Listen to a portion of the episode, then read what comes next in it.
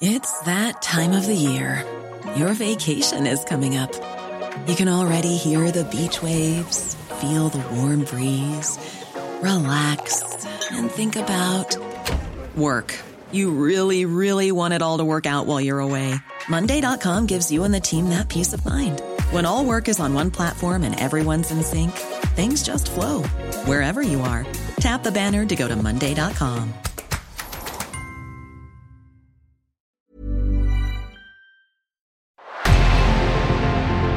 revenant à la lampe à huile, je ne crois pas au modèle Amish. Uh, there is one more thing. Don't try to be too smart. Pay taxes when, when you have to pay taxes. Je ne peux pas répondre à, à votre question, Monsieur le Président, parce que je n'ai pas de monde connecté. And that was a big mistake, and I'm sorry. Welcome to the Cybertruck Unveil. Voilà, je suis localisé en Allemagne. Signaux faibles, le podcast de siècle digital qui décode l'actualité du numérique. Bonjour à toutes et à tous, vous écoutez bien l'épisode du 25 octobre 2022. Voyons tout de suite quelles sont les actualités dont nous allons parler aujourd'hui. On commence avec PayPal qui déploie des clés d'accès sur les appareils Apple pour se connecter sans mot de passe. On poursuit avec Microsoft qui se lance dans la course aux jeux vidéo chinois pour mieux concurrencer Sony. On parlera aussi d'un actionnaire de Meta qui a écrit une lettre à l'entreprise pour lui dire de réduire rapidement les coûts. Et enfin, on termine avec TikTok, sur laquelle de plus en plus d'Américains se tiennent au courant de l'actualité. Voilà pour les sujets du jour, il y a un peu de tout, et on commence déjà avec PayPal et les clés d'accès. Si vous utilisez un appareil Apple, vous pourrez bientôt vous connecter plus facilement à PayPal. Le géant des paiements a annoncé l'ajout de clés d'accès comme méthode de connexion pour les comptes PayPal. En gros, ça permettra aux utilisateurs d'iPhone, d'iPad ou encore de Mac de se connecter sur PayPal sans mot de passe. Pratique si, comme beaucoup, vous avez tendance à oublier vos mots de passe. hein. Ces clés sont une nouvelle norme qui s'impose peu à peu, une norme créée par l'alliance FIDO et le World Wide Web Consortium. Leur objectif à tous est simple, hein, éliminer complètement les mots de passe. Et ils ont les moyens de le faire quand on voit qui fait partie de ces alliances. La FIDO, pour Fast Identity Online, regroupe Amazon, ARM, Facebook, Google, Intel, Samsung ou encore Apple et bien bien d'autres géants encore. Le World Wide Web Consortium, lui, ou W3C, est un organisme de standardisation d'Internet à but non lucratif fondé en 1994. Et donc les fameuses clés d'accès élaborées par tous ces acteurs ont pour but de remplacer totalement le mot de passe par des données appelées souvent paires de clés cryptographiques. Ces paires sont souvent composées d'une clé dite publique, stockée dans un cloud, et d'une clé privée, stockée localement sur les appareils des utilisateurs. Elles sont donc séparées pour être sûr que si un serveur est piraté, le hacker n'aura pas entièrement accès aux informations d'identification d'un compte. Donc c'est un système qui est censé amener plus de sécurité. Ces clés d'accès qui fonctionnent donc par paire sont aussi appelées identification à deux facteurs et elles ont l'avantage de pouvoir prendre plusieurs formes. Ça va des empreintes digitales à la reconnaissance faciale en passant par des codes PIN et des modèles de balayage. Par contre, le gros défaut de ce système de clés, c'est que bah, si vous utilisez l'appareil de quelqu'un d'autre pour vous connecter à un de vos comptes, bah, ça risque logiquement d'être plus compliqué, vu que la clé sera sur votre appareil à vous. Et donc, très chers utilisateurs et utilisatrices d'appareils Apple, vous pourrez bientôt créer une clé d'accès pour vous connecter à PayPal. Il vous suffit pour ça de vous connecter avec votre nom d'utilisateur et votre mot de passe, puis de sélectionner Créer une clé d'accès. Vous serez normalement invité à vous authentifier via Face ID ou encore Touch ID, mais ce sera d'abord possible uniquement aux États-Unis avant d'être déployé l'année prochaine dans d'autres pays. En tout cas, c'est un grand pas de plus vers l'adoption et la normalisation de ces clés d'accès et surtout vers la fin totale des mots de passe. Microsoft veut imiter Sony, en tout cas pour ce qui est des jeux vidéo chinois. Le but de Microsoft, c'est notamment de connaître le même succès que Sony avec Genshin Impact.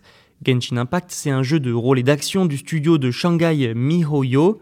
Il a notamment généré des milliards de dollars depuis sa sortie il y a deux ans. Il a aussi amené une nouvelle vague aux jeux multijoueurs et multiplateformes, le genre de jeu que visent Sony et Microsoft justement. Et Microsoft veut apprendre de ses erreurs. Et oui, en effet, le géant américain avait raté le wagon Genshin Impact, qui est devenu en fait un jeu exclusif à la PlayStation de Sony.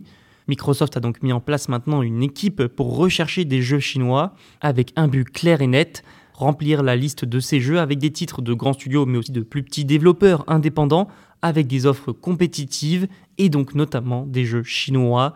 Microsoft cherche en fait son Genshin Impact.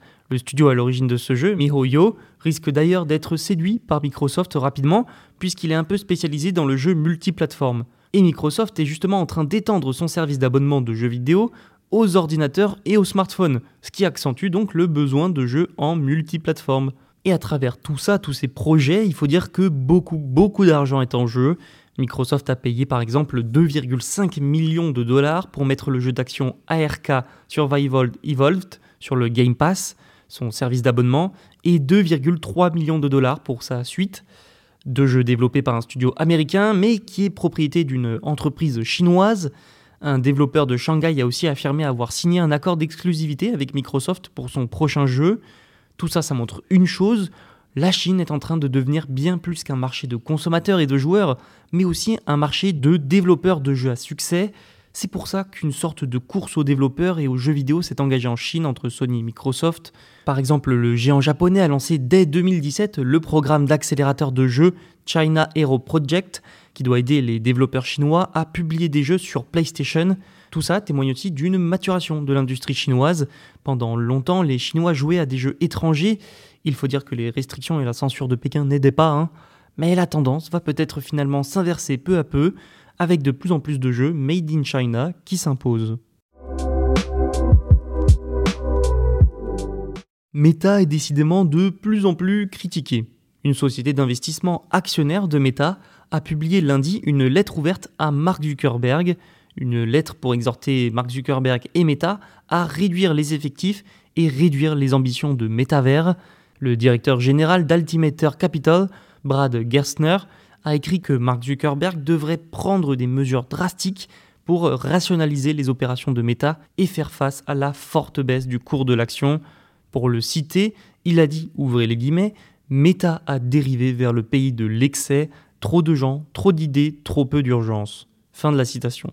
Je pense que c'est plutôt clair comme déclaration, hein, mais il faut dire en même temps qu'il n'a pas vraiment tort. Les actions de Meta ont quand même chuté de 50% ces 18 derniers mois.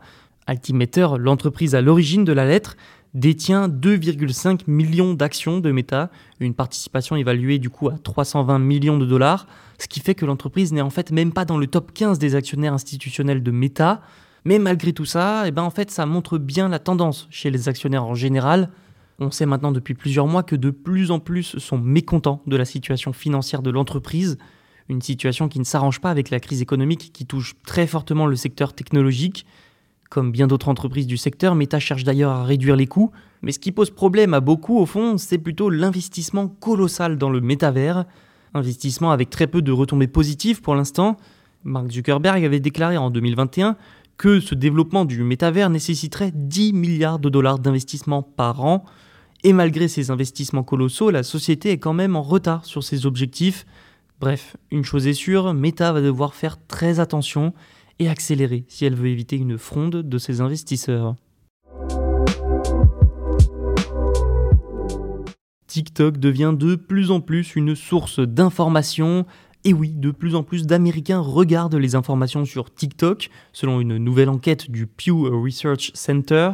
Le pourcentage de personnes recevant des actualités sur TikTok a juste triplé depuis 2020. Environ 10% de tous les adultes américains envoient désormais régulièrement sur la plateforme. Pour les moins de 30 ans, ce chiffre monte même à 26%. À l'image des autres réseaux sociaux, il y a quelques années, les utilisateurs de TikTok changent peu à peu la façon dont ils utilisent l'application. Elle devient de plus en plus au final une source d'information. Mais aujourd'hui, pour les autres plateformes, la tendance s'inverse. Pew Research Center a constaté que la consommation d'informations stagnait ou tendait à la baisse sur justement les autres plateformes. Par exemple, sur Facebook, 54% des adultes ont déclaré y voir les actualités en 2020. Aujourd'hui, ils ne sont plus que 44%. Reste que cette mutation de TikTok n'a en fait rien d'étonnant. Déjà, la plateforme est encore jeune comparée aux autres. Et ensuite, elle séduit particulièrement les jeunes adultes, qui consomment l'information différemment de leurs aînés. Il est donc loin le temps où TikTok était simplement une application de danse. La manière de suivre l'actualité est aussi différente sur le réseau social chinois. Par exemple, au début de la guerre en Ukraine, des influenceurs ukrainiens postaient sur TikTok pour informer et montrer la réalité de ce qu'ils vivaient. Mais cette tendance s'accompagne aussi d'un côté plus sombre, la désinformation que la plateforme a du mal à contenir. Une récente étude de NewsGuard a d'ailleurs montré que 20% des vidéos contenaient des informations erronées. Un gros point noir que TikTok va devoir corriger, surtout que la tendance de consommer des informations sur le réseau social chinois ne va sûrement faire que s'accentuer avec les années. C'est tout pour aujourd'hui, n'hésitez pas à vous abonner et à écouter les autres épisodes sur siècledigital.fr et les plateformes de streaming. À demain